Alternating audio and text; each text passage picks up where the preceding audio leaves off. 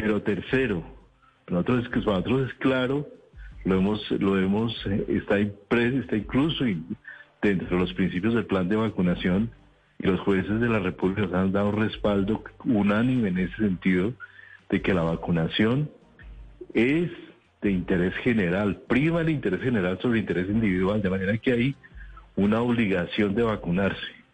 que hay una obligación de proteger a los demás del contagio, de manera que